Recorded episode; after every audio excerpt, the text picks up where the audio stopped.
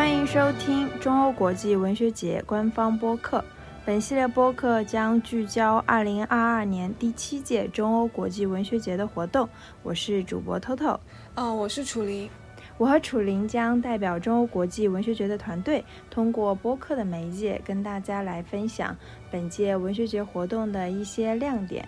嗯，给大家推荐一些非常优秀的中欧科幻文学作家及其作品。本期节目，我们将回顾荷兰作家托马斯·奥尔德·赫维尔特与中国作家荷西的对谈。两位作家就人性与幻想、现实与超自然的话题进行了深度的对谈。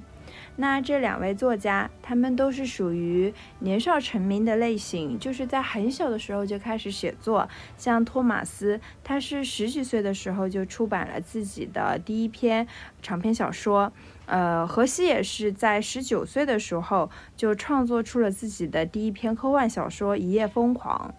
对的，所以其实到现在呢，这两位作家已经有非常多的出版作品了。像托马斯·奥尔德·赫维尔特，目前已经出版了六本长篇小说，十六部短篇小说。和一部短篇小说集，在中国呢，主要引进的有两部，一本是短篇小说集《雷沙格村的独墨人》，另一本是《欢迎来到黑泉镇》，这本则是未读引进出品的，并且呢，他的作品也拿下了不少奖项，也曾连续三年入围了雨果奖。他在二零一五年凭借《那天天地翻了个个儿》，最终获得了雨果奖最佳中短篇小说，可以说是众望所归。嗯，是的。而且托马斯得雨果奖的这一年是，呃，刘慈欣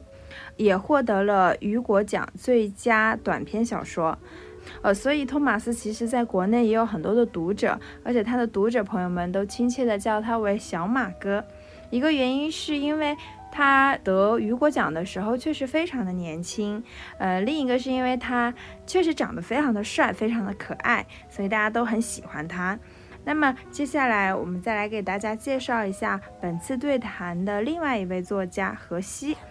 他其实是中国科幻新生代的代表人物之一，迄今为止已经先后十七次获得了中国科幻银河奖。而且很多读者会用武侠小说公认的三大家，就是金庸、古龙、梁羽生来类比荷西。刘慈欣和王靖康三位科幻作家，那刘慈欣，嗯，大家会觉得更像金庸，王靖康会更像梁羽生，那大家就会觉得说荷西其实是更像古龙的，因为，呃，荷西和古龙的共同点就是在于他俩都有一点那种独行侠的感觉，就是。比较游离在这种主流的文学圈当中，就是他们都非常沉浸在自己的世界里，就是埋头默默的一直在创作，所以荷西也有非常非常多的作品。他比较广为人知的短篇有《伤心者》《人生不相见》《六道众生》等等。他的长篇小说《天年》呢，则是获得了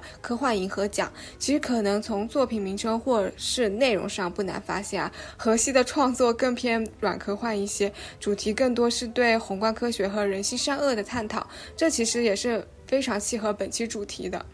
而且呢，这个六道众生其实可能对于很多中国读者来说并不陌生，它是佛教的一个概念，所以我们其实也能发现荷西是一个比较本土化的科幻作家。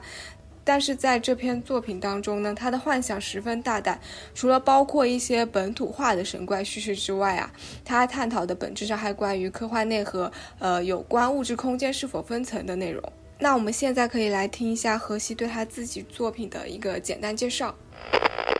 六道众生这个故事，它讲述的是未来世界，人类面临的生存空间不足，于是对科学家通过量子力学的原理，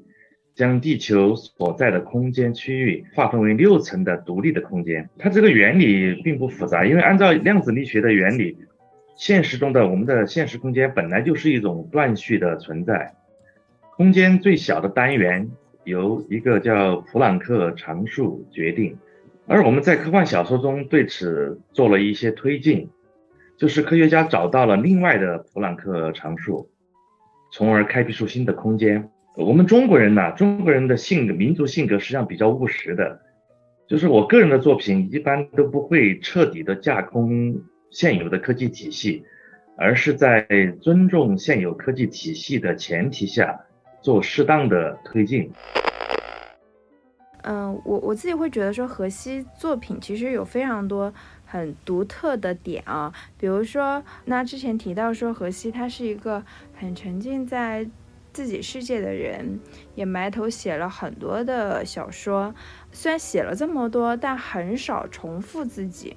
就是只要是之前的作品中提到过的一些主题概念，他几乎都不会再重复使用了。所以他作品涉及的主题其实是非常多的，包括早期的克隆人、黑洞、虫洞、外星探索、时间加速、星际移民、宇宙流浪等等主题。每一篇小说的题材几乎都是新的，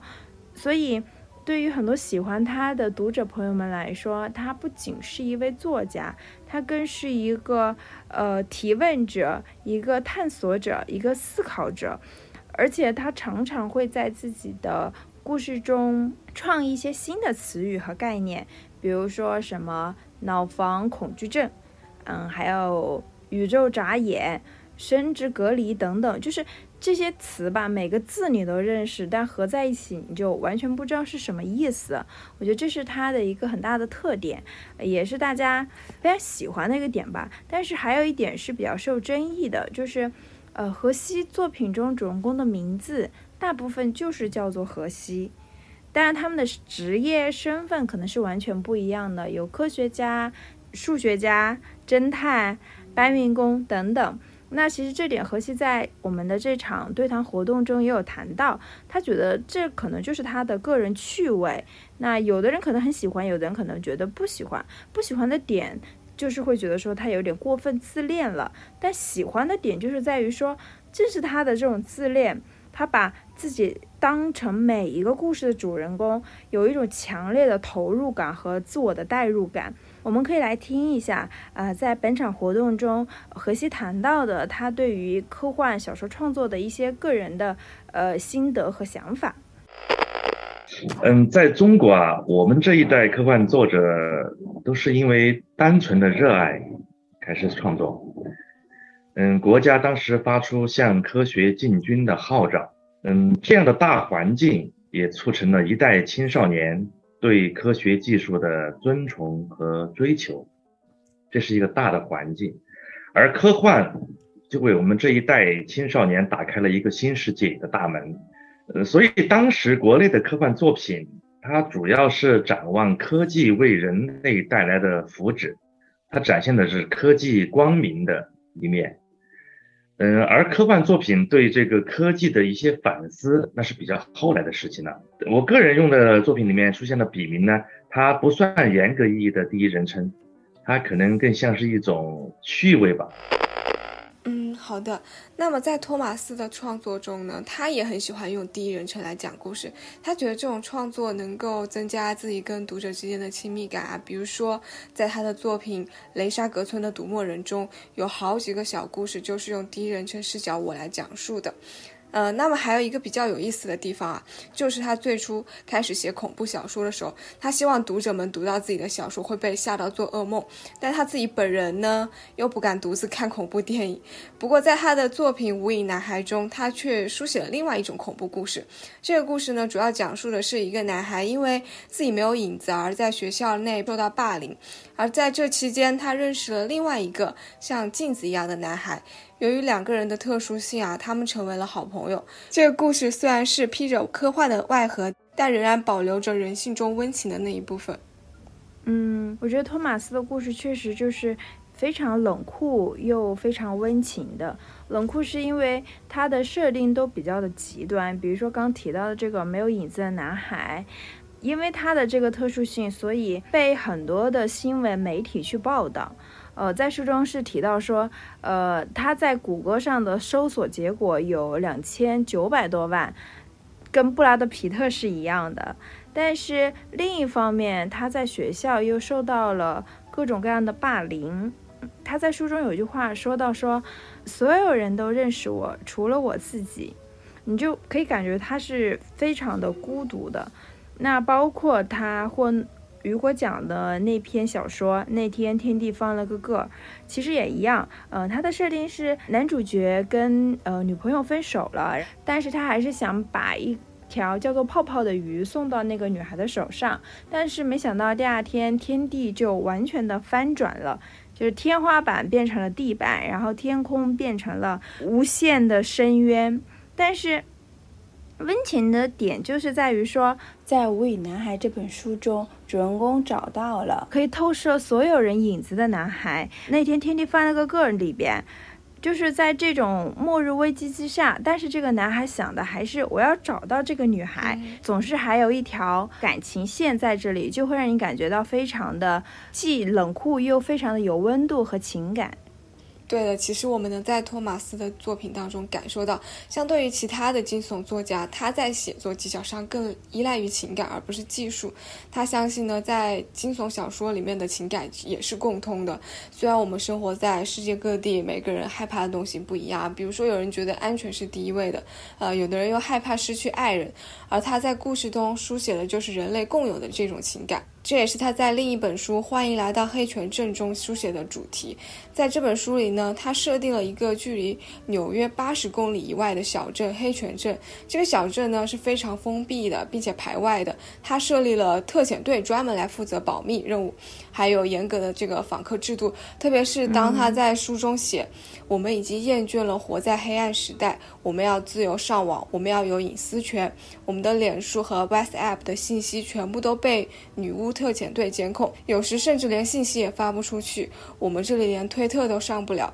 你知道我们落伍到什么程度了吗？其实读完这一段，会有一种巨大的荒谬感。你又会觉得，其实这正是在现实中某处正在发生的事情。所以，其实当他出出版这本书，在各个国家巡展的时候，会得到差不多的反馈，就是因为大家都有着同样的恐惧。嗯。我觉得托马斯他呃很受读者欢迎的另外一个原因，是因为他的故事情节其实非常的跌宕起伏，戏剧张力非常大，呃情绪也很丰富。就比如说《欢迎来到黑泉镇》这个故事，它虽然是一个惊悚小说，但是它里面会有一种诙谐和幽默在，就是它还是会出一些梗，就特别符合这种。互联网的年轻读者的喜好，就是他有一种在绝望中，但是还不忘搞笑的这种精神，所以，呃。如果是看这本书的中文版的话，也会发现，其实译者在这里面花了很多的功夫，因为他在里面也会很自然的提及到各种各样的流行语，比如说什么舌尖上的女巫。洪荒之力等等，现在听来可能有点过时了。可是就是这些，可是就是这些流行语，可以让我们很自然的进入到那个故事的情境当中去。因为他写的是个女巫的故事嘛。因为写女巫的真的有很多，无论是是小说还是影视剧，我们看了很多。但是在《欢迎来到黑泉镇》这个故事里，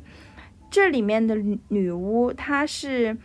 跟流行元素共存的，就是这种在日常生活中不会出现的女巫的存在，和我们日常生活中非常常见的流行元素的。混搭其实会有一些很反差的点，就比如说小镇上的人会把凯瑟琳，凯瑟琳就是这个女巫的名字啊，用洗碗布罩起来，然后他们就继续看那个电视里面的 talk show 的节目，包括刚刚提到说小镇上的人会研制那种定位的 app，它书里面会用到很多这种混搭，一方面其实会有一点点出戏，或者会觉得说有一种莫名的搞笑，或一种讽刺在里边，但是另一方面你也会觉得说。它其实通过这种方式去模糊了一个所谓的科幻小说、一个臆想小说，呃，一个虚幻和现实的一个边界，让你不得不去想：如果你生活中真的就出现一个女巫，你会怎么对待她？包括在这本书中，其实还有一个贯穿全篇的一个选择题，就是说，如果你面前有两个按钮。你按其中的一个，你的小孩会死掉；如果你按另外一个，苏丹某个村子里的村民会全部死掉。你要在十秒内做出选择。如果十秒内你没有做出选择，那这两个按钮会自动的按下去。十秒之内你会怎么选呢？那关于这个书，呃，欢迎来到黑泉镇呢，它可能更多的是描写，不管你是在荷兰，你是在中国，你是在美国，不管你在世世界世界上的任何地方，呃，你都会有一些共同的这样的一些。恐惧或者这样的一些害怕，当然每个人他所怕的东西会不一样，但是会有一些共同的我们恐惧的东西，比如说对于个人的安全的入侵或者是侵犯，对于我们爱的人的一些失去等等，这是我们呃所有作为人类的一些共有的恐惧。那这也就是我这本书《欢迎来到黑泉镇》的一个主题或者是一个主旨。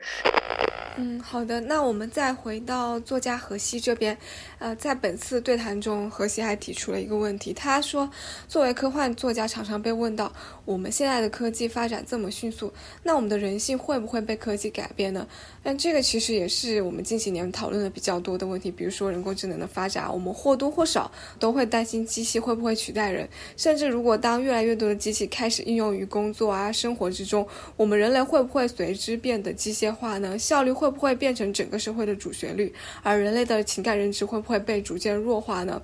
针对这个问题呢，他也给出了答复。他觉得这其实是一个伪命题。下面我们来一起听一下，在本次对谈中他的一些答复。因为我们的人性早就被科技塑造并改变了。我们的人类人性之所以现在的模样，其实就是因为以前科学和技术的发展。我们人类发明了武器，发明了金属、冶冶金炼铁。这些东西实际上对我们人类的，比如说现在我们的一夫一妻制，我们人类的这种团结合作，包括我们对子女的这种深沉的爱，其实都跟这个科学技术的发展有很大的关系。的研究就会发现，我们早就被科技改变了。那今后我们还会继续被科技所改变，这是不以人的意志为转移的一个趋势。好，然后呃，关于科幻与人性的这个主题，我们可以在托马斯的作品中看到，当人类面对一个异己的生物，比如说那个没有影子的男孩，比如说那个带引号的很邪恶的女巫的时候，人类所呈现出来的善与恶。嗜赌之情与自私的人性等等，这些人性的特征都在他的故事中，呃，非常鲜明的呈现出来了。那么在荷西的作品当中呢，则提到了一种人类的物种错觉，就是说，呃，人个体的生命是短暂有限的，但是我们却会认为人类这个物种是可以永生的。尤其在我们的中华文化中，我们是很少有。末日概念的，就是说我们在潜意识里就认定我们是可以永生的，或者说人定胜天的。但是随着科学的发展，我们的这种物种错觉其实被打破了。就是我们不得不意识到，一个物种跟一个生命个体是一样的，就是有始有终的。正如在荷西的《天年》这一本书中开头所写到的。在原本空无一物的湖面上方，不知从何时开始，渐渐聚集起一大片模糊不清的东西，那是浮游。嗯，好的，本期节目就到这里了，感谢各位的收听。如果大家对我们文学节活动感兴趣，想了解更多关于本期作家或者相关科幻作品等信息，大家可以关注我们微信、微博账号“中欧国际文学节”获取更多资讯。本系列播客聚焦第七届中欧文学节的活动，由欧盟驻华代表团特别支持制作与出品。我们下期再见，拜拜，拜拜。